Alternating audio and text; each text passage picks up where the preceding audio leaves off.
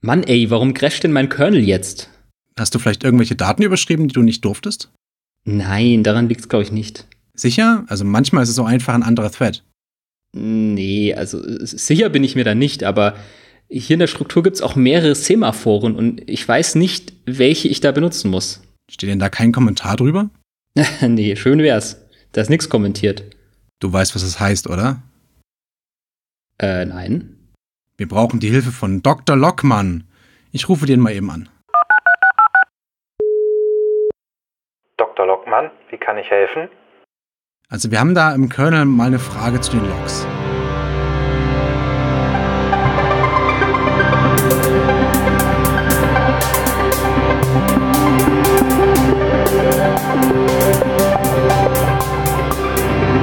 Der System Call heute mit folgendem Thema. Synchronisation in Betriebssystemen, was wir nie über die Interna wissen wollten.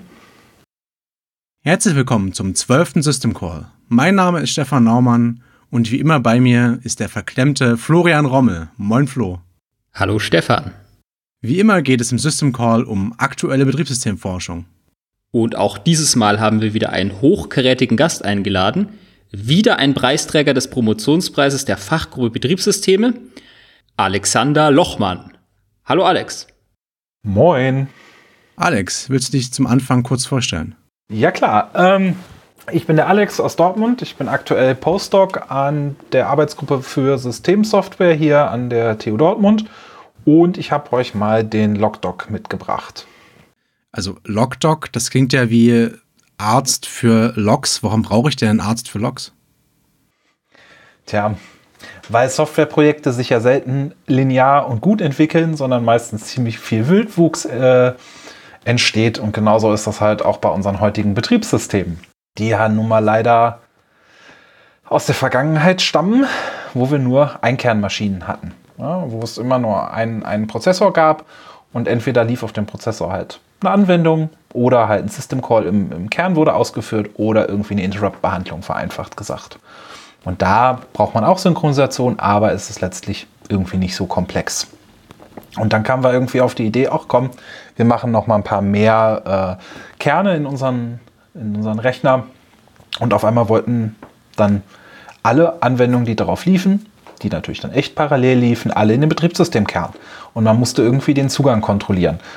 Dann gab es das Big Kernel Log. Also kann man sich im Prinzip vorstellen, wir haben irgendwie 64 Kerne mit 64 Programmen und alle 64 äh, Programme wollen ein System Call machen, also in den Kernel. Aber da die ja mit diesem System Call Datenstrukturen modifizieren, müssen wir das irgendwie sequenzialisieren, damit unsere Daten nicht kaputt gehen. Und dann gab es halt quasi einen Wächter, ja, wie jemand, der Leute an ein Bücherregal lässt, aber immer nur eine Person an ein riesiges Bücherregal, also von 64 Prozessen darf nur einer letztlich in den Kern und alle anderen 63 müssen warten. Das ist ja bestimmt unfassbar langsam gewesen dann, oder? Ja, das skalierte nicht so schrecklich. Ich glaube, am Anfang ging es noch mit so zwei, drei, vier Kernen, aber ich glaube auch mit vieren. Ich habe gerade keinen Graphen im Kopf, aber das ist auch nicht so schrecklich gut. Ja, ich meine, ich kann mich auch an, an so Benchmarking erinnern, wo Leute das mit mehreren Kernen im, im Linux-Kernel mal ausprobiert haben und das sehr schnell sehr langsam wurde. Oder man aus den, wenn man mehr Kerne zugesteckt hat, quasi nichts mehr gewonnen hat. Hängt sicher auch damit zusammen, wie viel ähm, System Calls die dann machen. Klar. Na, oder I.O. Aber äh, wie, wie löse ich das Problem jetzt? Ja, was die halt gemacht haben, ist, äh, wenn wir jetzt mal kurz die Analogie zu unserem Bücherregal nehmen, der Speed Kernel Log entspricht ja quasi äh, einer Person, die ans komplette Bücherregal, was weiß ich, das irgendwie ist 6 mal 6 Meter, also relativ groß. Und es darf nur eine Person dran, obwohl wir da meinetwegen 30 Regalbretter drin haben oder sowas. Und ähm, das würde bedeuten, ich darf dran, der Flo und der Stefan müssen halt warten, obwohl die vielleicht an einer ganz anderen Ecke dran äh, wollen. Was man dann halt gemacht hat, statt diesem Big Kernel Lock, man ist halt hingegangen und hat feingranulares Locking gemacht. Das heißt, bezogen auf das Bücherregal. Ich sage quasi, der Zugang zum Bücherregal erfolgt auf Ebene der Regalbretter. Das heißt, pro Regalbrett darf eine Person sich ein Buch rausnehmen. Ja, das heißt ja schon mal, dass Florian, äh, Stefan und ich gleichzeitig an das Regal dürfen, wenn wir nicht auf das gleiche Regalbrett zugreifen. Und so ist das dann letztlich auch in Betriebssystem Kern gelöst. Das heißt, wenn die 64 Prozesse nicht gleichzeitig auf eine und dieselbe Datenstruktur zugreifen, dann dürfen die gleichzeitig im Kernel werkeln. Wir führen quasi Locking pro Objekt oder äh, wie auch also äh, irgendwie ein kleingranulares Locking ein. Das heißt, wir haben unseren Kernel jetzt voller Locks, Semaphoren, Mutexe gestopft. Genau. Und jetzt will ich aber hingehen und zum Beispiel einen neuen Treiber schreiben. Wie finde ich jetzt raus, was für Logs ich für welche Objekte brauche? Tja, äh, in einer, in einer äh, schönen Traumlandschaft würde man da hingehen und in eine Dokumentation gucken, wo quasi drin steht, ach ja, diese Datenstruktur, diese, diese Klasse meinetwegen, wenn wir mal in der OOP-Welt gerade bleiben, hat irgendwie sechs Attribute und zwei Logs. Drei Attribute werden mit Log A und drei Attribute mit Log B geschützt. Das ist so die schöne Theorie, wie man es sich ausmalt. Ist leider nicht so. Also die Locking-Dokumentation im Linux-Kernel ist halt, mir fällt gerade kein adäquates, höfliches Wort ein, aber sie ist nicht gut. Mittelmäßig. Mittelmäßig, ja. Ähm, also das fängt halt schon bei so Geschichten an. Wenn ich sage, okay, ich möchte log A benutzen, dann kann ich ja einfach den Namen, den Bezeichner des Attributs nehmen, wenn wir jetzt wieder bei einer Klasse sind. Ähm, aber manchmal im Linux-Kernel schreiben die halt eine Prosa-Beschreibung hin. Da steht nicht quasi dieses Log, sondern, also meinetwegen dieser Schlüssel, der an dritter Stelle von links liegt, sondern ein roter Schlüssel. So ungefähr steht das da drin. Und man weiß nicht, was ist jetzt gemeint. Ist das der rote Schlüssel, der bei Flo auf dem Schreibtisch liegt oder bei Stefan? Das ist halt dann unklar. Also das ist so eine Prosa-Beschreibung. Ja, das ist halt nicht spezifisch. Um das mal ein bisschen zu konkretisieren, also wenn ich jetzt zum Beispiel eine, irgendwie ein Dateiobjekt habe, was im Kernel vielleicht durch ein inode oder so repräsentiert wird, dann ähm, hat es, hat es Logs, um irgendwelche, also um irgendwelche Felder in diesem, in diesem Objekt äh, zu schützen. Und diese Log muss ich eigentlich nehmen, aber jetzt steht da einfach in der Dokumentation, ja, ähm, hier diese Felder werden durch, durch das Log äh, geschützt, aber ähm, das ist nicht immer so genau beschrieben. Da steht auch manchmal einfach nur, äh, keine Ahnung, durch, was weiß ich, durch das eine Log, aber dann gibt es da zwei mit so einem ähnlichen Namen oder sowas. Genau, sowas. Ja. Oder manchmal steht auch gar nichts dran oder im Linux-Kernel steht an einer Stelle halt irgendwie hinter, hinter dem Log, wo es deklariert wird, steht dran, ja, hier diese beiden äh, äh Member der Datenstruktur und dahinter steht maybe und dann der Name einer weiteren, eines weiteren Attributs, wo man sich ja fragt, okay. Also sie wissen es selber nicht genau. Ja, genau, genau. Und also das schreiben sie sogar an manchen anderen Stellen, so von wegen, Normal, wenn du Locking benutzt, brauchst du ja zum Beispiel, um Bits zu setzen, keine atomaren Operationen. Jetzt gibt es aber eine Funktion, inode set flags, also du manipulierst irgendwelche Flags, ähm, wo sie halt selber in dem Kommentar schreiben, ja, äh, eigentlich sollte man die iMutex nutzen, ähm, um exklusiven Zugang zu haben, aber da wir selber nicht so ganz genau wissen, welcher Codepfad letztlich äh, das hier modifiziert, machen wir zusätzlich noch eine atomare Compare-Exchange-Operation drum, damit das auch wirklich atomar ausgeführt wird. Und der Fun Fact an diesem Kommentar ist, dass das Log, das sie da nennen explizit, das gibt es schon gar nicht mehr. Und wir reden hier halt von Betriebssystemcode, der in jedem Android-Phone und so weiter läuft. Aber das, das stelle ich mir jetzt auch als schwieriges Problem vor, weil gerade der Linux-Kernel, der wird ja weiterentwickelt und da arbeiten ja auch viele Leute dran. Ähm, die Dokumentation da immer richtig zu halten und immer nachzuziehen an die Änderungen, die ich gerade mache, das ist, glaube ich, nicht trivial. Nein, das ist beileibe nicht trivial. Also äh, so eine Dokumentation ist im Linux-Kernel halt auch verstreut über wirklich mehrere Dateien und wir haben ja, was weiß ich, wie viel tausend Millionen Dateien mit Abermillionen an Zeilen.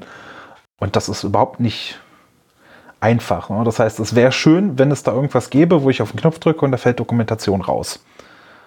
Und das ist im Prinzip so ein bisschen das, wo wir mit Logdoc ansetzen. Also wir haben uns so im Prinzip so drei Säulen gesetzt, drei Ziele.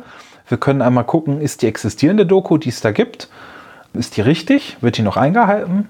Ähm, wir können auch neu generieren und wir können natürlich auf Basis unserer Ergebnisse gucken, ob der Programmcode vielleicht Gegenbeispiele enthält, also sprich Bugs letztlich enthält. Und dann können wir sagen, den EntwicklerInnen, hier bitteschön, äh, hier an der Stelle wird das Log nicht benutzt, ist das vielleicht ein Bug.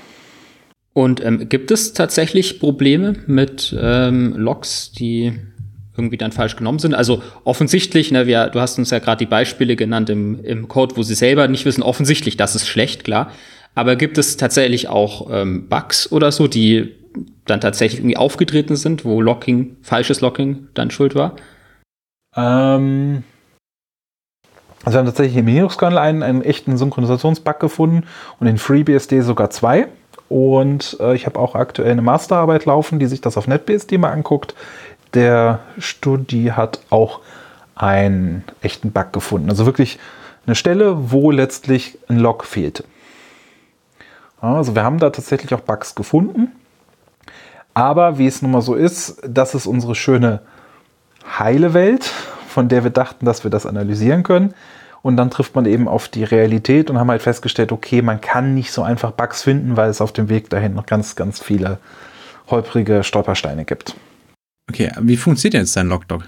Die Grundannahme, die wir irgendwie machen, ist halt, da es Betriebssysteme sind, die im täglichen Einsatz sind und weiß ich nicht, tausend Millionenfach genutzt werden, können wir davon ausgehen, okay, das Locking, also die Synchronisation in dem Code, ist meistens richtig. Meistens ist es natürlich schwammig, aber was weiß ich, 95, 98 oder 99 Prozent richtig. Aber eben nicht 100 Prozent. Aber wenn wir uns das halt angucken würden, würden wir zu Großteilen durch die Beobachtung den richtigen Eindruck bekommen, wie wir Dinge synchronisieren müssten. Und das machen wir uns halt zunutze, indem wir einen äh, Trace-basierten Ansatz nutzen. Also sprich, wir zeichnen das Betriebssystem oder Teile vom Betriebssystem auf, während es läuft. Also wir beobachten es bei seiner Arbeit. Ganz kurz, wir haben uns halt gegen die statische Codeanalyse entschieden, weil die statische Codeanalyse gerade bei so Geschichten wie Zeigern sehr schnell in der Komplexität explodiert, weil eben wenn man einen Zeiger auswertet, muss man halt viele mögliche Sprungziele durchspielen und dann kann die halt schnell explodieren. Und das ist so ein bisschen das Problem bei der statischen Analyse. Wir haben andere Probleme, die Welt ist eben nicht perfekt, aber das ist der Grund, warum wir gesagt haben, wir möchten gerne das mit Traces machen. Und ja, wenn man halt das Betriebssystem quasi bei der Arbeit zugucken will, dann muss man dem Betriebssystem auch Arbeit geben. Also sprich, wir brauchen einen Benchmark, den wir ausführen. Und den Benchmark, den nimmt man natürlich dann einen passenden, der den Teil vom Betriebssystem ausführt oder triggert, der letztlich auch untersucht wird. Das bringt ja nichts, wenn ich mir, was weiß ich, das Prozessmanagement äh, angucke und gleichzeitig Dateioperationen mache. Da habe ich nicht so viel von. So, das heißt, wir brauchen erstmal einen Benchmark. Und da führen wir halt so Dateisystemtests aus und währenddessen gucken, hängen wir uns quasi in das Betriebssystem rein und schauen, ah, guck mal, da sind Speicherzugriffe, die können wir aufzeichnen, da sind Log- und Unlog-Operationen und letztlich entsteht daraus ein zeitlicher Ablauf, also ein Trace, wo man quasi sagen kann, okay, zum Zeitpunkt 1 wurde die Datenstruktur alloziert, danach gab es lesende und schreibende Zugriffe auf die und die Stellen, danach wurde man Log geholt, dann gab es wieder lesende Zugriffe und dann wurde das Log freigegeben. So, das ist so die Idee. Und daraus kann man dann letztlich rauslesen, welche Logs benutzt wurden. Okay. Aber die Idee ist doch, ist, ist ja jetzt, ähm, die meisten Funktionen machen das richtig. Es ist ja immer, wenn es einen Bug gibt beim Blocking, dann ist es irgendein Code, der das falsch macht. Und jetzt ist die Idee, ja, der meiste Code macht es richtig und wir wollen aber jetzt den finden, der es falsch macht. Das heißt, wir gucken jetzt erstmal, machen einen Benchmark, das möglichst viel, keine Ahnung, Dateien jetzt zum Beispiel benutzt, wenn wir das äh, überprüfen wollen. Und dann ähm, greifen, greifen auf verschiedene Arten oder so auf Dateien zu und meistens, die meisten Funktionen machen sehr richtig und dann weiß ich schon mal, okay, ähm, offensichtlich ne, werden, keine Ahnung, diese und diese Felder in, in dem inode-Objekt jetzt von diesem und jenen Log geschützt. Und ähm, wenn das dann irgendeiner nicht macht, dann weiß ich also, okay, das ist wahrscheinlich dann ein Bug. Genau, das ist die Theorie dahinter. Okay, und äh, das funktioniert jetzt. Das funktioniert, ja. das haben wir gebaut und das funktioniert auch. Der spannende Teil ist natürlich wieder, wie das im Detail aussieht. Also sprich, wenn ich sage natürlich so schön, ja, wir, wir müssen das Betriebssystem zum Arbeiten bringen und da geht es schon los. Also du willst ja eigentlich, wenn du sagst, du, wir konzentrieren uns zum Beispiel auf das FS-Subsystem, also alles, was mit Dateien, Dateisystem zu tun hat. Das heißt, du willst natürlich einen Benchmark, der sich nur darauf konzentriert, aber da auch alle Codepfade abdeckt. So, und da ist schon das erste Problem. Wir können halt mit den Benchmarks nicht alle Codepfade abdecken. Wir erreichen nicht alle Stellen. Warum nicht? Also gibt es so Benchmarks nicht oder, oder, oder sind die schwierig zu bauen? Also, oder, oder ist, ist es nicht das Übliche, was man macht bei Benchmarks? Also ein Problem ist schlicht und ergreifend die Komplexität. Ich muss ja erst eine Datei öffnen, die kann ich auf viele verschiedene Arten öffnen. Lesen, schreiben, ich weiß es nicht, mit Anhängen, ohne und so weiter. Dann lese ich sie oder schreibe ich sie und abhängig davon, was ich zuerst gemacht habe, verhalte ich mich möglicherweise beim Lesen und Schreiben auch anders. Also wird ein anderer Codepfad genommen. Genau, und da gibt es halt nur mal Abhängigkeiten und ich vermute einfach, dass es so komplex ist, dass es nicht ohne weiteres komplett äh, enumeriert werden kann, dieser komplette Raum. Zumal da wahrscheinlich auch eine ganze Menge Fehlerpfade dabei sind, die echt schwer sind zu triggern. Ja, mit Sicherheit. Also so, oh, irgendeiner hat jetzt die Disk gerade abgesteckt, während ich drauf zugreifen wollte oder sowas. Ja, genau. Und, und das werden ja gerade die Sachen sein, ähm, die verbuggt sind, die wahrscheinlich nicht so oft getriggert werden. Ja, möglicherweise. Da, also der Linux-Kernel ja oder FreeBSD ja wirklich ausgetretenes Betriebssystem, also das wird ja dauernd benutzt, sollte das schon richtig sein, ja. Also schon richtig. Wenngleich wir bei Linux natürlich auch einen Synchronisationsbug gefunden haben, so ist es nicht. Aber auch der erste Schritt ist erstmal, okay, kriegen wir das überhaupt richtig raus? Welche Regeln der Linux-Kernel dokumentiert, wenn sie richtig dokumentiert sind, versus das, was wir letztlich uns hinterher angucken. Also das heißt, ihr habt jetzt euch einen Datensatz gebaut, wo ihr die Locking-Prozeduren seht und die ja, Speicherzugriffe. Genau. Das ist einfach eine zeitliche Abfolge. Steht im Prinzip drin, Stefan hat ein, eine Inode alloziert, hat an Offset 2 geschrieben, an Offset 5 und Offset 8 gelesen und ähm, dann hat er nochmal ein Log geholt und an Offset 2 nochmal was geschrieben und das Log wieder freigegeben. Und ich kann jetzt mit den Informationen, die ich zum Beispiel in so Draft-Debugging-Informationen, wenn ich einen Kernel selber übersetze, habe, ähm, natürlich die Offsets auflösen zu Elementen in Datenstrukturen. Also sprich, die Dwarf-Informationen liefern dann die Rückabbildung. Und dann weiß ich zumindest schon mal, Offset 5 war jetzt, was weiß ich, Element Pferd.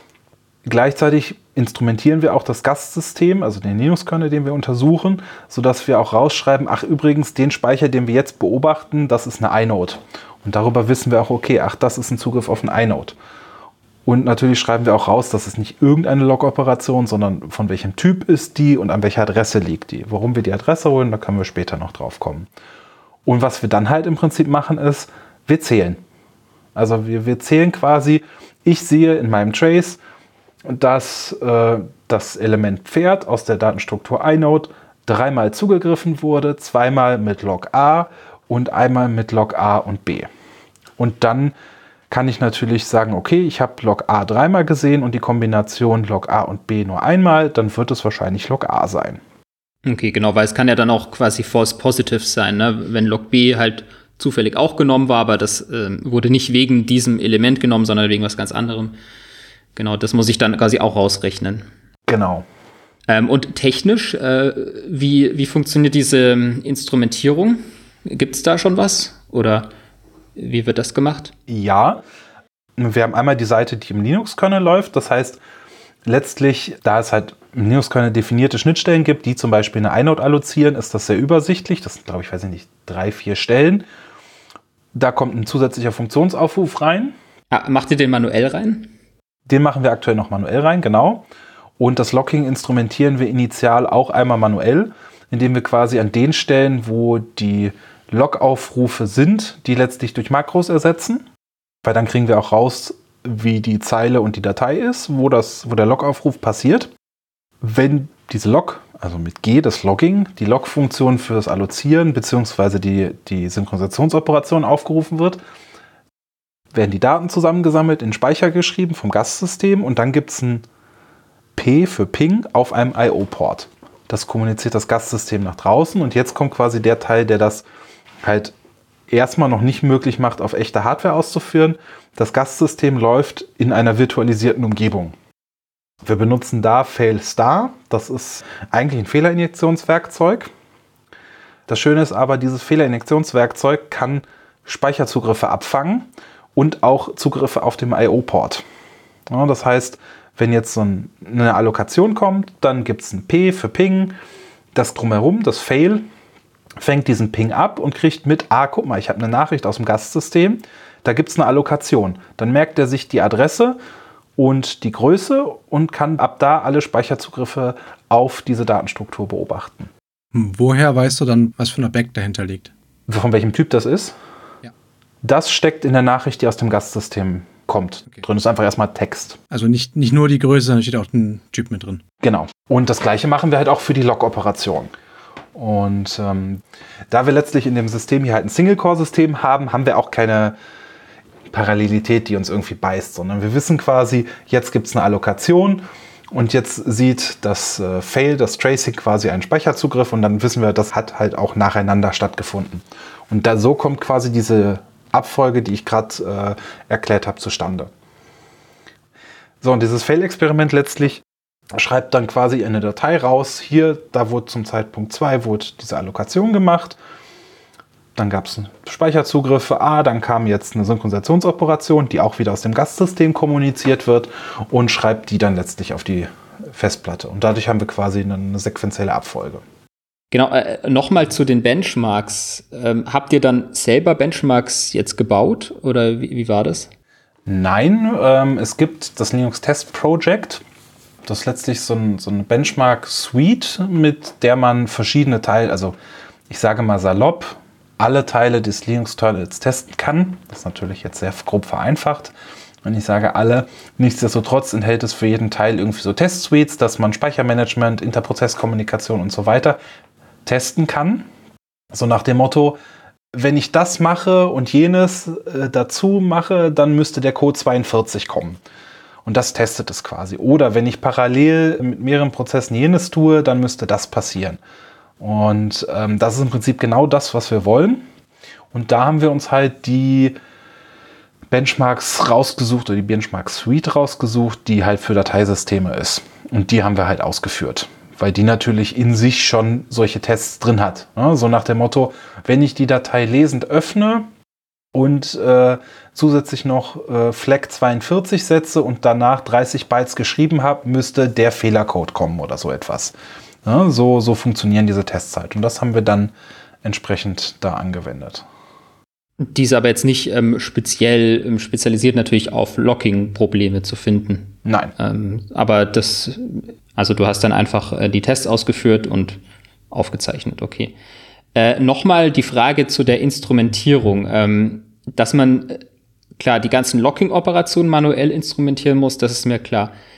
Aber ähm, wie weit muss ich manuell sozusagen die Zielfunktionen bearbeiten? Also was, was muss ich da konkret tun? Also wenn ich jetzt mir zum Beispiel vornehme, irgendwie äh, was ich Zugriff auf Dateien zu untersuchen. Was muss man dann machen?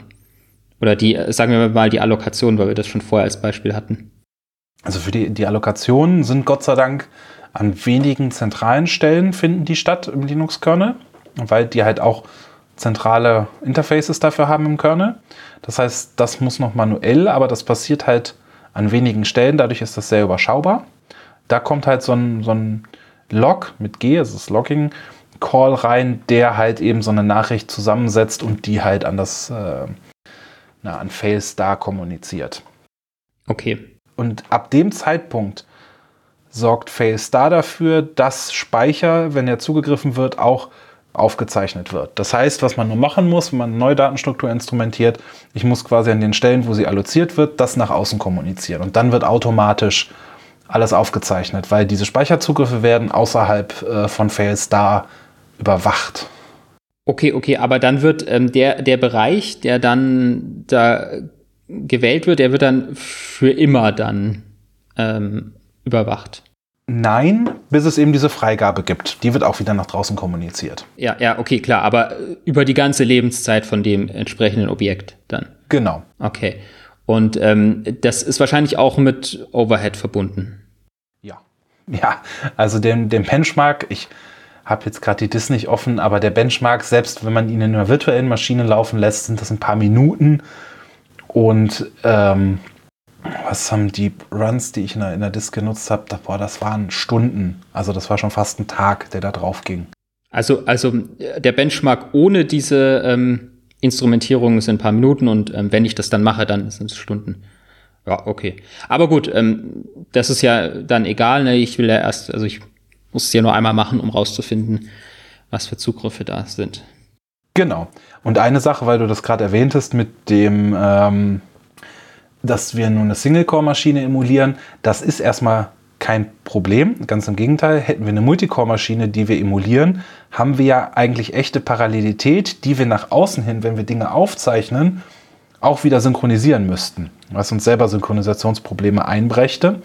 Und tatsächlich. Also, also ähm, ich würde nicht, nicht erkennen, ähm, dass das jetzt, ähm, dass jetzt parallele Zugriffe sind. Also dieser, dieser Face da würde was aufzeichnen und dann würde er ähm, Manipulationen jetzt in einem Speicher sehen, aber er würde nicht erkennen, dass das aus zwei Parallelen, aus, aus zwei unterschiedlichen Quellen sozusagen kommt, oder? Wäre das so? Doch, das könnte man schon unterscheiden, aber das Problem ist halt, du musst dann, wenn du diese beiden Quellen zusammenführst, letztlich ja auch wieder synchronisieren, dass es eine sequenzielle Abfolge ist. Ein Trace, weil du hast ja nur die eindimensionale äh, Ausgabe in Form einer Datei. Mhm. Und musst da quasi die, müsstest die Zeit da wieder abbilden. Aber das ist ja kein Problem, weil in Linux-Kernel kannst du zum Beispiel sagen, hey, dieser Linux-Kernel, den ich jetzt kompiliere, der soll grundsätzlich in der Lage sein, auf Mehrkernsystemen zu laufen und dann sind alle Synchronisationsmechanismen, die dafür nötig sind, auch im Programmcode und werden ausgeführt.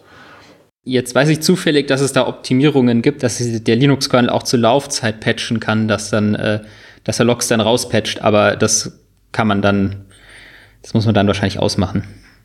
Also bei den Stellen, die wir hatten, hat er das nicht getan. Okay, ja, okay. Okay, das heißt, du hast jetzt, wir haben jetzt im Grunde eine Liste an Logs und an dazwischen liegenden Speicherzugriffen. Wie machen wir jetzt daraus Dokumentation? Ähm, ich sagte ja gerade schon, wir beobachten quasi, dass ein Element meinetwegen fünfmal mit Log A genommen wird und einmal mit Log A und B. Da war das Log B halt gehalten. So kann ich halt für alle Beobachtungen zählen, welche Kombinationen ich so sehe.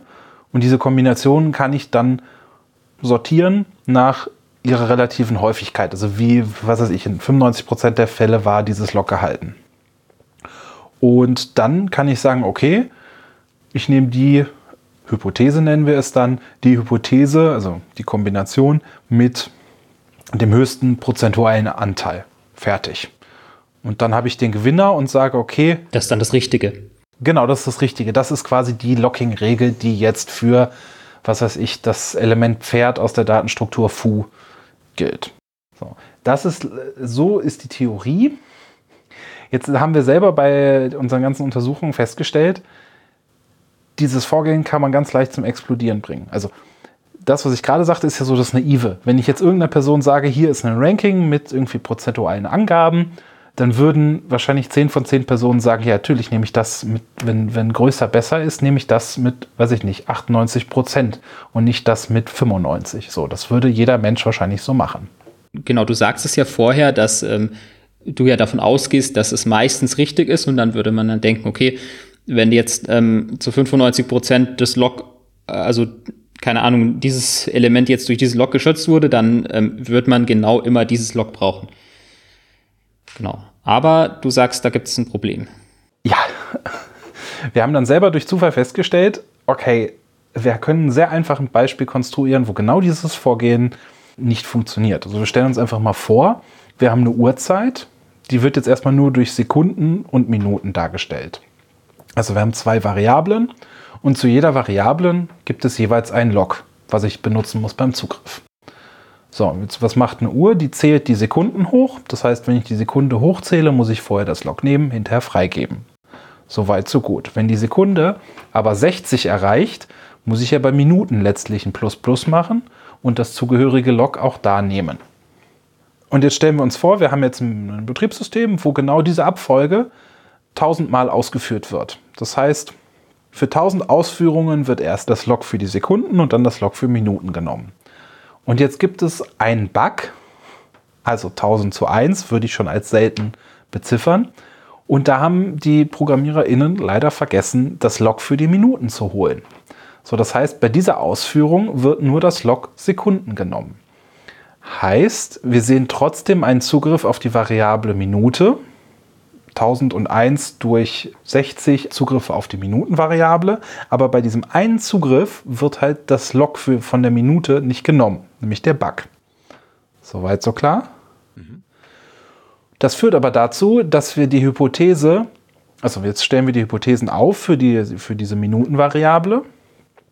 Und wir sehen ja in 1001 durch 60 Fällen, dass wir das Sekundenlog nehmen und in 1000 durch 60 Fällen das Minutenlog. Das heißt, die Hypothese, wir brauchen das Sekundenlog, hat einen größeren Anteil. Und die Hypothese Sekunden und dann Minutenlog hat einen geringeren Anteil.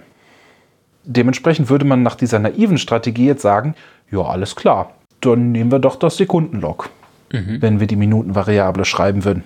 Es gibt einen Unterschied zwischen ähm, der, der, dem Vorkommen im Code von dem Verhältnis und dann tatsächlich, wie oft dieser Code aufgerufen wird. Ja, und das kann sich unterscheiden. Also wenn ich dann eine äh, verbackte Funktion ganz oft aufrufe, dann gibt es eben ganz viele falsche Zugriffe. Ja, genau. Heißt das ja. Ja, aber du musst ja nicht mal ganz oft aufrufen. Es reicht ja, sie einmal aufzurufen. Und quasi jetzt hier in dem Beispiel durch Zufall wählst du dann quasi die falsche Menge an Logs aus. Genau. So, was macht man jetzt dagegen? Genau. Gibt es da nicht was von Ratiofarm? Ähm, Müssen wir rausschneiden, das kann ich gleich Werbung. Während ich meine Coca-Cola trinke. Achso. ja, es gibt auch ganz tolle andere ähm, äh, Pharmazieproduktehersteller. Die sind auch alle ganz super, die kann man auch nehmen. Ähm, genau, deswegen haben wir halt gesagt, okay, wenn wir jetzt quasi sagen, meistens ist es richtig, das heißt, wir haben einen hohen prozentualen Anteil, aber es gibt eben Fehler. Das bedeutet, es ist nicht 100% Anteil.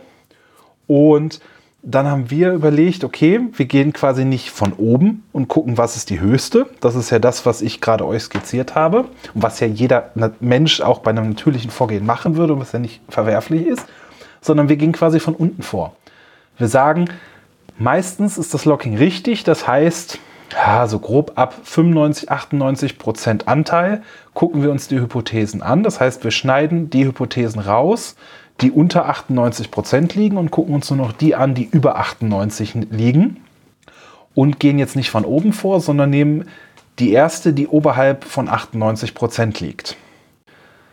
Weil das ja die ist, die möglicherweise richtig ist, weil es hier eine geben kann, die irgendwie Bugs beinhaltet und damit quasi äh, einen größeren relativen Anteil hätte.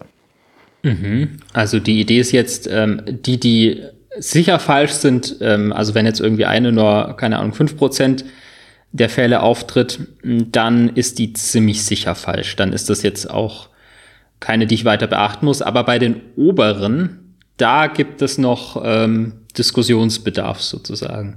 Genau, also die mit 5%, das sind halt meinetwegen Hypothesen. So, da war halt gerade mal ein Log gehalten, weil irgendwas anderes zugegriffen wurde und in dem Kontext wurde halt auch ein Zugriff auf, auf unser Element gemacht. Das kann halt mal passieren. Also ein False Positive, würde man ja sagen. Genau, aber das kommt halt so selten vor, dass es halt ein bisschen rauschen, das ist nicht so schlimm. Spannend wird es halt, wenn wir auf 98% gucken, weil wir halt sagen, meistens ist, ist es richtig. Und das, was halt drüber liegt, gucken wir uns halt an. Und jetzt gehen wir halt nicht von oben vor, wie man das naiverweise tun würde, sondern wir gehen halt von unten dran. Ja, weil wir jetzt die, quasi die erste Regel, die hat meinetwegen 98, erste Hypothese hat 98,5 Prozent, dann wählen wir die aus als die Locking-Regel für dieses Element, als den Gewinner. Weil wir halt sagen, okay, es sind möglicherweise Bugs drin und diese Bugs können dazu führen, wie wir an dem Beispiel gesehen haben, dass eine Hypothese sehr weit nach oben gespült wird. Aber führt das nicht im Grunde dazu, dass ich mehr oder weniger zufällig eine der eventuell richtigen Hypothesen auswähle? Also, das ist ja quasi, wenn man lang genug wegschaut, irgendwie zufällig, was für eine Hypothese ich dann auswähle. Hm, nee. Wenn ich einfach die nehme, die am nächsten an deinem Threshold dran ist. Nein, die wählt man nur nicht aus, oder? Ja, die Frage ist also, halt, wie also äh, äh, noch haben wir keine ausgewählt. Oder? Doch, du wählst, du sagst ein Threshold meinetwegen 98 oder sogar 99 Prozent mhm. und nimmst dann die erste, die da drüber liegt. Ach so, und die nehme ich als richtig an. Genau. Okay, dann verstehe ich jetzt die Frage von Stefan. Ja, warum ist das die richtige? Sagen wir es mal so. Wir konnten halt für unser Beispiel schon zeigen, dass es damit funktioniert und auch in anderen Fällen im Linux-Kernel, wenn es halt quasi Dinge gibt, kommen solche Fälle vor. Ja, dass genau das passiert. Und tatsächlich ein Bug, den wir ähm, in FreeBSD gefunden haben, ist genau das passiert. Die richtige Hypothese hatte irgendwie, ich weiß es nicht, 80% oder 90%.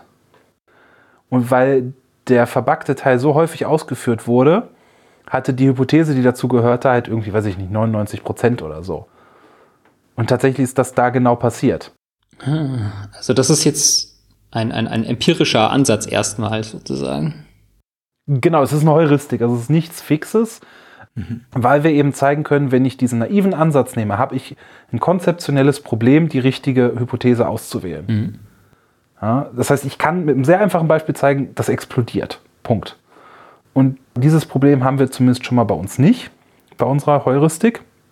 Aber sie ist beileibe auch nicht perfekt. Also ne, ich habe diese Auswahlstrategien habe ich auch in meiner Dis verglichen und diese naive schneidet grundsätzlich immer besser ab. Das muss man schon auch sagen. Aber sie hat halt einfach dieses konzeptionelle Problem. Also besser in welcher Hinsicht? Also das ist, wenn man jetzt sagt, okay, was sind die richtigen Hypothesen laut Dokumentation und ich lasse die jetzt mal generieren. Und wie oft wird die richtige Regel laut Dokumentation ausgespuckt, dann ist dieser naive Ansatz besser. Das ist so in Zahlen. Mhm. Ja, also macht bessere Vorhersagen in Anführungsstrichen, auch wenn es jetzt kein Machine Learning ist, aber die Ergebnisse, die er sagt, sind besser. Also einen höheren Anteil an richtigen Hypothesen. Aber er hat eben dieses konzeptionelle Problem. Ja, sich halt zeigen kann mit diesem Beispiel, puff, das explodiert. Mhm, mhm. Es ist ja so, etwas kann ja ähm, oft dann richtige Vorhersagen treffen, aber genau die, die Bugs dann eben auch nicht finden. Das ist ja wahrscheinlich da das Problem. Genau, der würde nämlich dann in dem Beispiel halt die verbackte Hypothese finden. Mhm, mh. Ja, und deswegen haben wir halt gesagt, okay, wir nehmen jetzt erstmal diese Heuristik, aber das ist tatsächlich auch noch ein offenes Problem, das wir in Zukunft angehen wollen, weil wir eventuell das Locking auch noch nicht in Gänze oder die Vorgänge im, im Kernel in Gänze verstehen sodass wir unserem, unser Modell anpassen müssen. Mhm, mhm. Es ist quasi jetzt darauf optimiert, dass man sozusagen, und das erstmal nur empirisch so, ja, so rausgefunden worden, dass man eben gerade die Bugs mit diesem Vorgehen findet, dass man diesen Threshold nimmt und da dann das erste, was drüber ist, nimmt als richtig. Okay. Genau. Mhm, das ist auf jeden Fall interessant. Also wählen wir jetzt irgendeiner aus oder wählen wir die, die, die größte Menge über diesen Threshold auf? Ja, also wenn du jetzt mehrere Hypothesen hast, die den, den gleichen prozentualen Anteil haben, aber es gibt dann eine, die, was weiß ich, drei Logs beinhalten, die andere vier, dann nehmen wir die mit den vier Logs, weil wir sagen, okay, mehr Logs ist pessimistischer, das ist schon erstmal besser. Ja. Okay. Und das ist so erstmal das Vorgehen. Also da, da, da gibt es dann auch äh, eine Idee. Ah, okay, okay. Mhm. Also wenn ich äh, Logs geschachtelt nehmen muss, ne, dann ähm, wählst du erstmal äh, den, die Hypothese, die ähm, mehr Logs hat. Genau. Ja, das ist natürlich alles der Grund, warum, also ein Grund kann ja eben sein, dass wir wirkliche Bugs haben, die wirkliche Fehler sind, die halt dazu führen, dass eine andere Hypothese mehr prozentualen Anteil kriegt. Aber es ist halt auch leider so, das ist jetzt nun mal die, die Software-Realität von Betriebssystemen, dass die BetriebssystementwicklerInnen auch absichtlich in Anführungsstrichen Bugs reinbauen.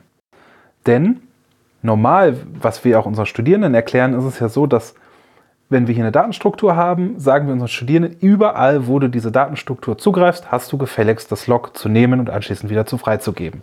Ohne Ausnahme. Punkt. Das ist das, was wir denen erklären. Das ist aber nicht die Realität, die im Betriebssystem gemacht wird ja, sondern so ein Betriebssystem, gerade wie Linux, das will Performance. Performance und nochmal Performance. Und wenn wir jetzt hingehen und überall diese Doktrin umsetzen mit, du nimmst bei jedem Zugriff dieses verdammte Log, egal ob nötig oder nicht, wird das möglicherweise die Performance einschränken. Denn es gibt zum Beispiel im Linux-Kernel Stellen, wo ich weiß, an diesem Stück Programmcode gibt es keine Nebenläufigkeit, die mir mit meiner Datenstruktur schaden kann. Natürlich laufen andere Prozesse nebenher ab, aber das interessiert mich nicht. Aber es gibt gerade keine äh, Nebenläufigkeit, die mir schaden kann. Also da ist das aus anderen Gründen ausgeschlossen, dass der gelockt ist. Zum Beispiel beim, ich kann mir vorstellen, beim Allokieren oder so, wo es noch keinen anderen gibt. Genau, oder ein Beispiel, was wir hatten, ist halt das Journaling-Dateisystem oder das Journal, der Journaling-Teil vom Dateisystem, wo die halt wissen, okay, wir haben irgendwie lustig am, am, an den verschiedenen Teilen vom Journal rumgewerkelt und jetzt schreiben wir das auf Platte. Jetzt findet keine Parallelität, jetzt gibt es keine Threads, die darauf zugreifen und dann brauche ich hier auch keine Logs. So. Für uns sieht das erstmal aus wie ein Bug, weil das überall wird dieses Log benutzt, nur an dieser Stelle nicht. Und die Kernentwickler sagen dir halt, ja, nee, das ist ja auch richtig so, weil es gibt keine Nebenläufigkeit, die dir schaden kann. Aber das können wir aktuell erstmal noch nicht unterscheiden. Ja, weil es ist ja, sie sagen ja selber, es ist ein Bug, der da drin steckt. Mhm. Aber er ist okay. Und äh, das ist erstmal eine ganz andere Denke zu dem, was wir unseren Studierenden beibringen. Ja. Und die sagen halt, okay, wir lassen das Log weg, weil ein Log ist ja nicht nur für ein Element zuständig, sondern für mehrere. Das heißt, da konkurrieren dann eventuell andere Kontrollflüsse noch mit. Und das Holen des Logs kostet ja auch Zeit und Instruktionen. Und dann kann man das weglassen. Ja, kommen wir zu den weiteren Ausnahmen. Es kann sein, wenn das Element, was ich zugreife, Wortgröße hat auf meiner Architektur, und das ist bei 32-Bit, das sagen die Kernel-Entwickler, immer gegeben, kann ich das 32-Bit-Wort einfach so mal lesen ohne Logs. Das ist, ist mir egal. Das ist, ist, ist gegeben.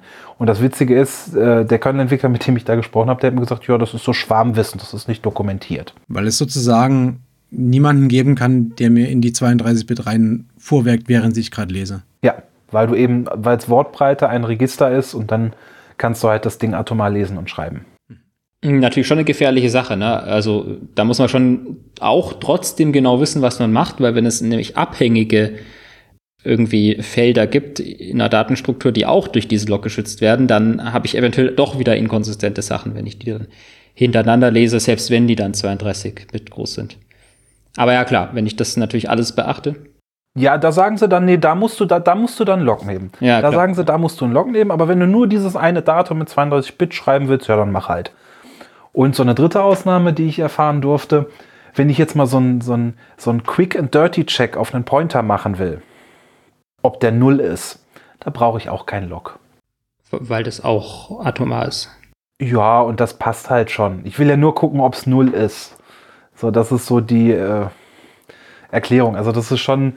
Also wenn ich nicht zu 100% diese, diese konsistenten Daten brauche. Also wenn das, ne, also äh, wenn es auch nicht so schlimm ist, wenn er doch nicht null ist und nicht weitermachen kann, sozusagen. Das wäre ja dann so die Idee. Ja. Genau, genau. Ja. So, um zum Beispiel Fastpasses zu haben im Code. Ja. Und zum einen ist es halt so, ich habe die Kernentwickler halt gesagt, so Leute hier, wir haben die und die Bugs rausgefunden, gebt doch mal Kommentare ab. Und ich kam mir vor, als würde ich mit meinem Sohn sprechen, der sich jedes Mal eine neue Ausrede einfallen lässt, warum er jetzt nicht die Zähne putzen äh, muss. Äh, als ich gefragt habe, ja, hier ist doch ein Bug, bitte guckt mal. Nein, das ist ein 32-Bit-Wort, das brauchst du nicht. Und ach, hier ist ein Bug. Äh, äh ach nee, das ist ein, ein, ein Racy äh, Quick Null-Pointer-Check. Und das Witzige ist, ich habe sogar eine, eine Mailinglisten-Diskussion während des Schreibens der Disk gefunden, wo die genauso Null-Pointer-Check mit irgendeinem Makro annotiert haben, weil der Kernel hat ja auch so ähm, Race Condition Checker, die im laufenden Betrieb auf Race Conditions checken. Mhm. Und damit kann man quasi False Positives flaggen.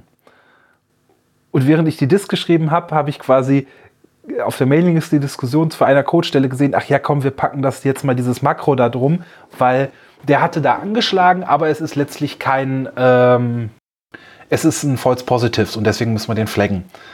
Und das sind halt so Dinge, wo man sich halt denkt, okay, würde mir ein Student das zeigen, würde ich dem das um die Ohren hauen. Und äh, das ist letztlich das, was in unserem Betriebssystem läuft. Und Linux ist dann natürlich in meinen Augen und mein, nach meiner Erfahrung Spitzenreiter, was solche Ausnahmen angeht, weil sie nach meinem Dafürhalten einfach Performance ums Verrecken wollen. Also wo Logs nicht nötig sind, werden sie weggeschmissen. FreeBSD macht es zum Teil auch. Da habe ich auch mal gefragt, so hier, das ist doch ein Bug, da wird das Log nicht benutzt. Und da sagen sie mir auch, ja, nö, das, du hast im Prinzip recht, wir brauchen das Log. Aber sie haben mir dann drunter geschrieben, ja, dieses Race ist innocent. Also, this is an innocent race. Also was auch immer ein, ein, ein unschuldiges Race oder äh, Wettlauf ist. Ja? Also Also wahrscheinlich gemeint sowas ähnliches wie die wie vorher, dass das nicht unbedingt äh, klappen muss, mhm. weil der weil der andere Pfad für den falschen Fall dann eigentlich auch funktioniert oder sowas. Genau, solche Geschichten halt. Ganz schön schwierig, diese Kernel-Entwickler. Ja, es ist vor allen Dingen, wenn man das halt verstehen will, erstmal. Ja? Du denkst halt, boah, geil, ich habe hier so und so viele Gegenbeispiele, jetzt presche ich vor und frag die und sag dir, hier, ihr habt Bugs und die sagen dir, ja, nee, das ist falsch, das ist falsch, das ist falsch, aus dem Grund, aus dem Grund. ja, wie gesagt, als würde ich mein Kind fragen, warum es die Zähne nicht geputzt hat. Ähm, aber eine Sache, es gibt einen kleinen Lichtblick. Ich habe gerade, wie ich schon sagte, einen, einen Master-Studierenden, der das Ganze mal auf NetBSD bringt. Und NetBSD ist noch ein Ticken konsequenter beim Umsetzen von solchen Locking-Regeln. Ähm, also Linux, hatte ich ja gerade schon gesagt, ist da sehr, sehr sloppy. FreeBSD ist deutlich besser, hat auch eine bessere Dokumentation. Und NetBSD ist noch ein Stücken besser. Also der hat, bei, hat fast bei allen Hypothesen, äh, die ihr irgendwie gesehen habt, prozentuellen Anteil von 99,9 oder 100 Prozent gesehen. Weswegen die Untersuchungen echt cool sind, weil wir dann auch mal gucken können, wie funktioniert jetzt diese naive Strategie in der Realität. Ja, die mit dem, mit dem Fehler, wo ich gerade gesagt habe, so, das können wir aushebeln ganz schnell. Ähm, und die können wir da jetzt nochmal bewerten, weil wir eben diese Ergebnisse haben, wo ein Betriebssystem zugrunde liegt, das wirklich konsequent die Dinge tut. Mhm, am Ende ist ja dann das so eine bisschen so eine Abwägungssache. Also ich kann zwischen Performance und sozusagen Safety, wenn man so will, dass man dann sagt, okay, ähm, ich mache diese ganzen Tricks, dann, ähm, naja, dann wird halt alles komplizierter auch. Also nicht nur dein Ansatz äh, ja. ähm, ist ja dann schwieriger, sondern das heißt ja dann, wenn dein Ansatz diese Sachen schwieriger findet, dass es auch zum Verstehen schwieriger ist ähm, weil ich dann eben solche Sachen sehe und dann ich weiß, okay, warum wird da jetzt kein Lock genommen oder ja. Oder und auf der anderen Seite dann halt NetBeast, die, die dann offensichtlich sehr viel Wert auf so Nachvollziehbarkeit des Codes legen. Konsistenz legen, ja. Genau. So, dass halt zum Beispiel dieser Schwellwert, den ich gerade nannte, ab dem wir das angucken, den zu finden, ist halt auch wieder im Prinzip ein Optimierungsproblem. Was ist der passende fürs, für, mein, für mein Linux, für mein FreeBSD? Ja, aber was, was kommt jetzt letztlich dabei raus? Rauskommt, dass wir quasi ein Tupel haben aus Datenstruktur, Element der Datenstruktur und Zugriffstyp. Also ein Tupel aus drei Elementen. Und dafür gibt es dann quasi eine Regel. Und eine Regel kann dann sein Log A und dann Log B oder erst Log C und dann Log A. Und so können wir quasi für jedes Tupel dann eine Regel aufstellen und damit weitere Analysen machen. Und dann noch zu ergänzen, wir unterscheiden auch noch nach Zugriffstyp, also ob das Ding gelesen oder geschrieben wird, weil es ja sein kann, wenn man fürs Lesen, sagen wir mal, äh, weichere Synchronisationsmechanismen nutzen kann, weil man es ja eben nur lesen will. Mhm. Also jetzt habe ich quasi für jede Möglichkeit, wie ich verschiedene Daten oder Member von, einer, von einem Objekt lesen oder schreiben kann, eine Reihenfolge von Logs gefunden. Genau. Oder Hypothe Hypothesen gefunden, wie das ich sag mal, wahrscheinlich gelockt wird. Okay, das ist schon mal cool. Was, was mache ich jetzt damit? Was mache ich jetzt damit? Also, äh, ich kann zum einen mal hingehen und mir angucken, wie ich, wie, ob die Dokumentation, die es gibt, die wenige, ob ich die überprüfe. Das heißt, ist die Dokumentation korrekt? Verhält sich der Code noch gemäß meiner Dokumentation? Da kann ich den Linux-Kernel-Entwickler schon mal watschen und sagen so, hey Leute, eure Doku ist alt. Wäre schön gewesen, aber ist nicht immer so gewesen. Mit der Dokumentation, die guckst du dir dann, also die Dokumentation, die da steht, die musst du dir dann selber anschauen. Weil die, wir hatten ja vorher auch gemeint, die ist manchmal einfach nur in so Prosa geschrieben, das wird ja nicht irgendwie automatisiert verarbeitbar sein. Genau, so weit sind wir noch nicht. Das wäre auch so meine Wunschvorstellung, dass ich irgendein schönes Tool drauf loslasse oder einen Compiler-Pass oder so etwas, der das extrahiert das ist aktuell noch manuelle Arbeit, das, ich sage mal, in regulären Ausdruck zu überführen, um das dann gegen unsere Ergebnisse zu vergleichen. Das muss man dann schon noch interpretieren, weil es eben nicht immer so eindeutig ist. Okay, aber wie muss ich mir das vorstellen? Also, da hast du dann ähm, irgendwie jetzt dein Ergebnis. Wie liegt das vor? Und wie vergleichst du das jetzt? Äh, und dann liest du an der Stelle die Dokumentation, oder? Also, wie, wie muss ich mir das vorstellen, dass. Also, Dokumentation kann jetzt zum Beispiel sein, Ich gucke in, in die inode-C im Linux-Kernel, relativ zentrale C-Datei. Und da steht jetzt irgendwie drin, okay, das ilog in der inode, das ist der, der Elementname, der Bezeichner, der beschützt zum Beispiel das Element i-state. So, dann sage ich quasi in meinem, lege ich mir eine Datei an, wo ich reinschreibe, wenn ich von der inode das Element i-state mir angucke, dann brauche ich das log i-log. So, das schreibe ich in eine Datei rein und das kann ich dann für alle Dokumentationen machen, die ich zentral finde. Also ich habe jetzt nicht alle Millionen Stellen im Linux-Kernel abgeklappert, sondern da, wo es definiert wird und die zentralen C-Dateien. Und dann habe ich eine Datei, wo diese Logging-Regeln drin stehen und halte die gegen, gegen die Ergebnisse. Und wie sehen die aus? Naja, wir haben ein Tupel, also sprich inode, Element ist iState und das will ich jetzt lesen. Und da fällt dann irgendwie eine Abfolge von, von Logs raus. Also einfach letztlich Text. Erstmal ist es nur Text, wo dann drin steht Log A, File, Log B. Und diesen Text vergleiche ich dann gegen den Text, den ich vorher aus dem Kernel abgeschrieben habe. Okay, und wenn das nicht übereinstimmt, dann, ähm, dann muss man eben weiter gucken. Dann äh, kann es Bug sein oder eben einer dieser. Genau, dann passt die Dokumentation erstmal nicht zum Verhalten. Und eine andere Möglichkeit ist natürlich, mit den Ergebnissen einfach Dokumentation zu generieren. Also einfach diese Annotation, diesen, diese Kommentare nochmal zu, rauszuschreiben. Aber natürlich dann in einer Art und Weise, dass sie sogar, theoretisch sogar maschinenlesbar wären. Das wäre natürlich cool. Ja, das wäre sehr cool. Und der dritte Teil ist quasi, ich nehme mir diese generierten Regeln und gehe jetzt wieder zurück zu meiner Aufzeichnung und gucke, wo überall in dieser Aufzeichnung wird nicht gemäß dieser Regel gehandelt. Und dann, das sind dann quasi meine Bugs. Und für die kann ich sagen, hey, an dieser Stelle, also in Datei inode in Zeile 42, war nur log A gehalten, aber nicht log B und äh, du bist über diesen Stack Trace dahin gekommen. Und das ist möglicherweise ein Bug. Das kann ich, das ist der, das dritte Ergebnis. Ja, und dann kannst du die Entwickler auf der Mailingliste damit nerven, sozusagen. Genau, und mit denen diskutieren und mir anhören, warum das alles äh, doch nicht so schlimm ist. Ja, und ich habe das jetzt so abstrakt mit Log A und Log B gesagt.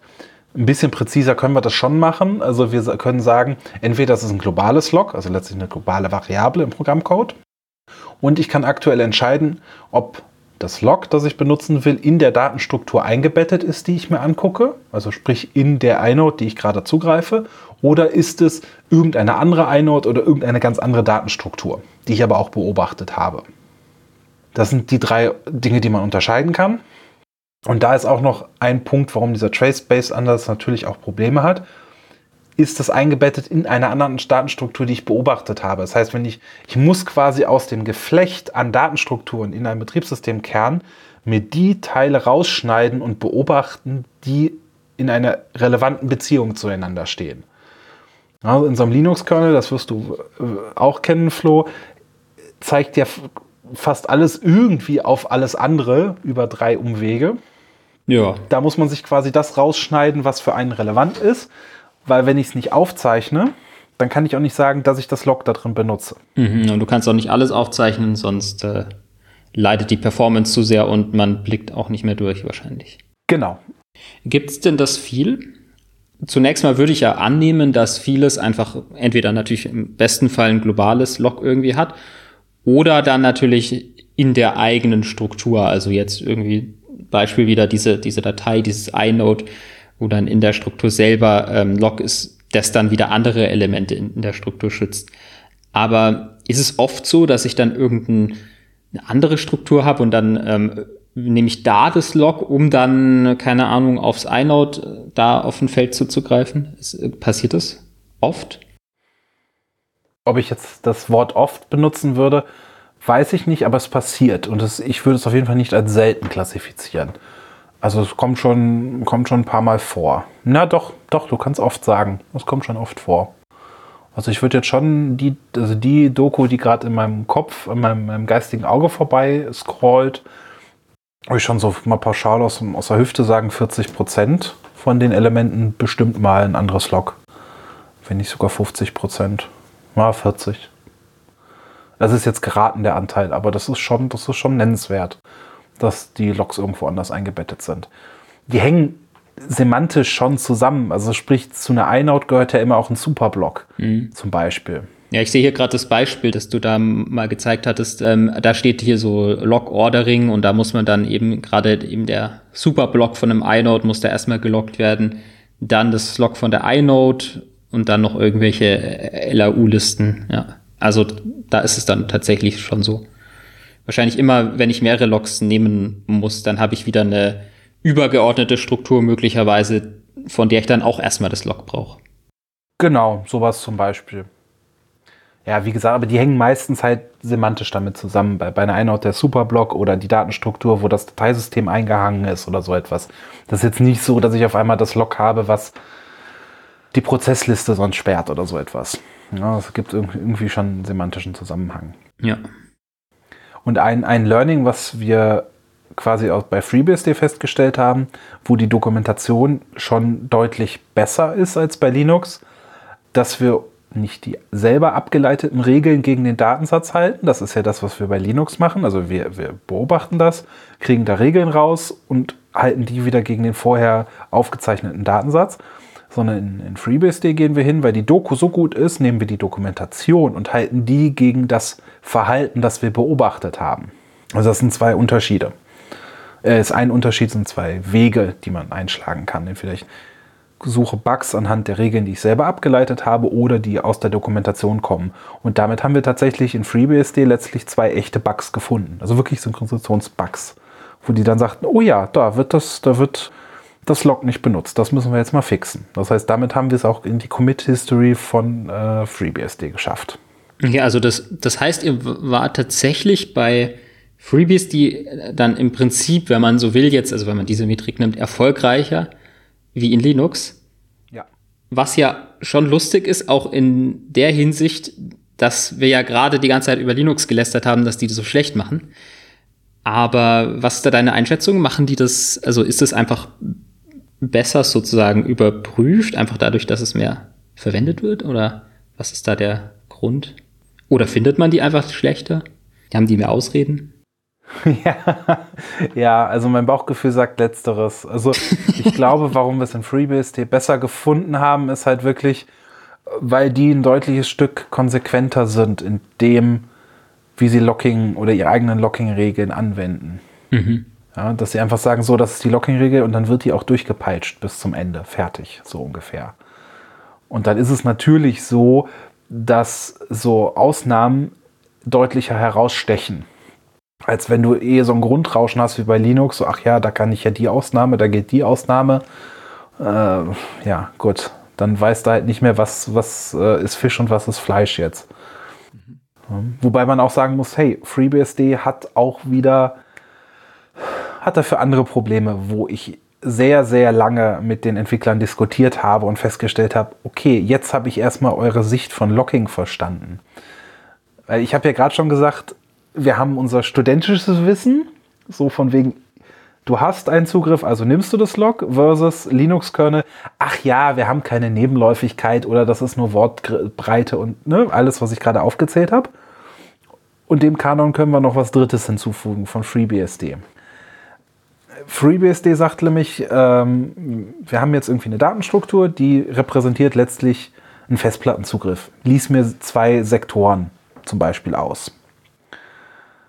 Und normalerweise würde man ja immer sagen, wenn ich darauf zugreife, wenn ich im Code schreibe, hier Datenstruktur, lies das Element, dann hol das Log vorher und gebe es hinterher frei, oder? Das ist ja so das, wie ihr jetzt locken würdet. Ja, das, also da wüsste ich jetzt auch nicht, wie man es groß anders machen sollte. Genau, so, die betrachten das Locking bei, bei dieser einen Datenstruktur global, also quasi betriebssystemweit. Ja, das heißt, wenn, wenn, wenn der Flo jetzt einen, einen äh, Festplattenzugriff losstößt, sagt hier, Betriebssystem, lies mir mal bitte zwei Sektoren aus. Dann wird die Datenstruktur, die diesen Vorgang repräsentiert, gesperrt. Und da das eine Mutex ist, hat die natürlich gemäß Mutex-Definition einen Besitzer. Der Besitzer bist erstmal du, Flo, weil du das Ding ja erstellst und loggst. Aber jetzt sagst du dem Kernel ja hier für, für diesen IO-Vorgang mal aus und dann macht der Kernel äh, einen Eigentümerwechsel. Das heißt, der nimmt dir das Eigentumsrecht an der Mutex weg, überträgt sich das selber. Das Ding ist immer noch gesperrt. Heißt, wenn du jetzt einen neuen Vorgang machen willst oder der Stefan einen Vorgang, würdet ihr blockieren. Mhm. Klar soweit? Ja, okay. Aber jetzt hat der Kernel das Log mir sozusagen weggenommen. Aber was bedeutet das? Also, ähm, also okay, ich kann, was ja normaler, was man ja normalerweise erstmal nicht machen sollte, jetzt nochmal einen neuen Vorgang anstoßen und würde dann wieder quasi im Log hängen. Genau, aber du würdest nicht erfolgreich sein, weil das mhm. Log jetzt dem Kernel gehört und du damit äh, nicht mehr Besitzer und nicht das Ding rekursiv holen kannst. Okay, aber was heißt das jetzt? Also wenn, wenn der Vorgang jetzt fertig ist, was passiert dann?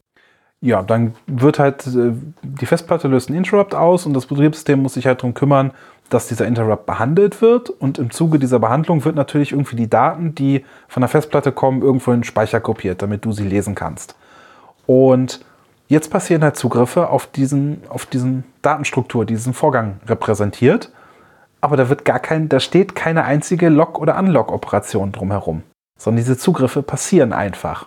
Weil aus einer globalen Sicht auf das gesamte Betriebssystem diese Datenstruktur immer noch gelockt ist. Das ist so ein bisschen, als würde ich die Toilettentür abschließen und den Schlüssel oben hinlegen. Und, und, und ihr wisst alle, ihr könnt jetzt erstmal nicht drauf. Ja, ne, genau. Also solange die Operation quasi im In-Flight ist, ist diese Datenstruktur gelockt. Ja. Und dementsprechend weiß halt der, der Thread, der quasi dann die, die Operation abschließt, eigentlich ist sie gesperrt, ich muss sie nicht nochmal sperren, um jetzt darauf zu operieren. Fertig. Mhm. Und am Ende dieses ganzen Prozesses wird diese Datenstruktur natürlich wieder freigegeben. Aber die Zugriffe selbst, da finde ich keine Log-Operation. Das heißt, die sehen für mich als Analyse komplett ungeschützt aus. Aber sie sind natürlich, global gesehen, gibt es keine Möglichkeit, dass irgendjemand anders darauf zugreift. Okay, okay, also da hat man, äh, äh der Unterschied ist ja dann, ähm, ich habe dann nicht sozusagen im gleichen Thread, wenn man so will, oder im gleichen Call-Stack dann äh, erst irgendwann unten Log, dann kommen die ganzen Operationen und dann Unlock, sondern ich mache ein Log dann macht aber irgendwer ganz anderes, also ein anderer Thread oder sowas, ähm, macht dann die Operationen. Mhm. Okay, und dann gibt irgendwer die wieder frei. Okay, und dann habe ich, dann äh, kannst du es natürlich mit deinem Tooling nicht mehr nachvollziehen, oder? Genau, weil dann, dann sehe ich da auf einmal Zugriffe, wo kein Log-Aufruf drumherum ist und dann bin ich halt wirklich, naja, ich bin aufgeschmissen. Mhm. Und äh, gibt es da schon Ideen, wie man das, wie du das behandeln könntest? Aktuell noch nicht. Also ich habe ein bisschen rumexperimentiert, äh, äh um, um, äh, ja, um da was mitzumachen. Aber bin noch nicht zu einem Ergebnis gekommen. Weil das so viele Ausnahmen sind, dass wir das noch nicht richtig fassen konnten. Also wie, ich wusste noch nicht, wie ich das beschreiben sollte. Weil ich muss ja erstmal wissen, wie funktioniert das und wie kann ich das beschreiben, um dann daraus irgendwie eine Systematik abzuleiten. Und das ist mir tatsächlich noch nicht gelungen. Also grundsätzlich wollen wir irgendwie diese ganzen Ausnahmen, die ich gerade immer mal wieder angesprochen habe, gerne in irgendeine Systematik quetschen, um das mal wirklich zu verstehen, wie Locking funktioniert, wenn man halt eben nicht die 100% Konsistentanspruch hat an Zugriffe. Und das ist auf jeden Fall noch etwas, was wir in der Zukunft machen wollen. Was wir auch machen wollen, was ein, äh, valider Einwand mal von einem Kernel-Entwickler war, ich habe ja gesagt, wir wollen eigentlich Dokumentation generieren, um zu sagen, hier, guck rein, so funktioniert Locking. Ist ganz cool, aber ein Kernel-Entwickler, der gute Paul McKenney, der der RCU entwickelt hat, der hat mir halt geschrieben, so ja, ist äh, nett, was ihr da macht, aber er hat geschrieben, Documentation has no teeth. Also sprich, ja, man könnte sagen, die haben keine Zähne, die beißt nicht. Und was er halt vorgeschlagen hat, ist so, ja, es gibt ja so Assertions, dass man sagen kann, wenn ich diese Funktion betrete, gibt es eine Assertion, dieses Log muss gehalten sein. Und man könnte ja statt also Dokumentation generieren, aber auch gleichzeitig diese Assertions in den Code generieren. Heißt, wenn der Linux-Kernel es ausführt und dagegen verstoßen wird, dann explodiert halt der Kernel, weil er halt sagt, oh, Panic, hier muss ein Log gehalten sein, was nicht gehalten ist. Und das wäre halt auf jeden Fall cooler. Dann muss man ja auch schon beim Entwickeln darauf achten, ähm, äh, wenn man diese dreckigen Ausnahmen macht, dass man dann irgendwie die Assertion dann ne, quasi irgendwie ausmacht oder so. Und äh, das würde ja bestimmt auch der Dokumentation dieser Ausnahmen gut tun. Ja, genau. Und dann hat man halt wirklich, dann, dann sieht man auch, wenn wirklich was schief geht und es ist nicht nur so, ja, das steht da irgendwo mal. Das, das habe ich mal irgendwo in der Vorlesung gelernt, so ungefähr. Aber was auch noch super spannend ist, ist, ich habe ja gerade schon gesagt, die ganzen Datenstrukturen im Kernel sind miteinander verbunden. Ne? Eine Inode zeigt auf einen Superblock, ein Superblock zeigt irgendwo hin und, und also da gibt es ja ganz, ganz wilde Dinge. Dass man diese Verbindungen in die Analyse einbezieht. Dass ich nicht nur sagen kann, ach ja, das ist ein Log, das ist irgendwo da hinten in einer anderen Datenstruktur eingebettet, sondern das ist das Log, wo dein Zeiger hier gerade drauf zeigt, auf die Datenstruktur. Ja? Um halt diese Vorhersagen präziser zu machen. Mhm. Um halt diesen kompletten ja, Datenstrukturgraphen in dem Linux-Kernel mal zu fassen zu kriegen. Du hast ja einen Trace-basierten Ansatz gewählt. Da kommt es ja immer darauf an, was für einen Code du eigentlich siehst bei deinem Trace. Gibt es da irgendwie Bestrebungen, da genauer hinzuschauen oder die Coverage zu erhöhen? Oder ähm, wie, wie, wie geht ihr da vor? Ja, also wir würden das gerne erweitern. Wir haben schon mal so ein bisschen die Fühler ausgestreckt und das ausprobiert, wenn man das halt mit Fuzzing macht. Äh, es gibt ja diesen Sys-Caller, SYZ-Caller, ähm, der eigentlich dafür da ist, Bugs zu triggern. Also der, der würfelt sich halt letztlich Programme, die aus System Calls bestehen und die Parameter dazu zusammen. Und das kann man ja auch nutzen, dieses Fuzzing, um letztlich Programme zu generieren, die halt ganz verzweigt irgendwo in die letzten äh, ja, esoterischen Winkel vom, vom Linux-Kernel kommen. Die kann man hoffentlich damit äh, auch erreichen. Und das ist so eine Idee, die wir gerne machen würden.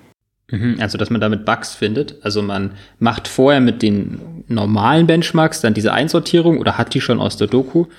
Und dann macht man dieses Fuzzing und überprüft dann, ob es auch quasi in diesen ganz obskuren Fällen dann auch noch richtig ist. Nee, man nutzt also diesen Syscaller nicht dafür, um wirklich Bugs zu finden, sondern man sagt quasi, oh, wenn, wenn du einen Bug findest, dann ignoriere das mal bitte, sondern generiere mir mal lustig Programme, solange du immer neue Coverage dazu fügen kannst. Solange du quasi mit jedem neuen Programm auch irgendeine Ecke vom Betriebssystem ausführst, die du vorher noch nicht gesehen hast, um quasi diese Programme, die du generierst, dann letztlich in deinen Benchmark zu packen. Aber, aber mit dem Ziel sozusagen, ähm, also tatsächlich, also nicht Bugs durch den Fuzzer an sich zu finden, sondern Bugs dann ähm, mit Logdocs zu finden.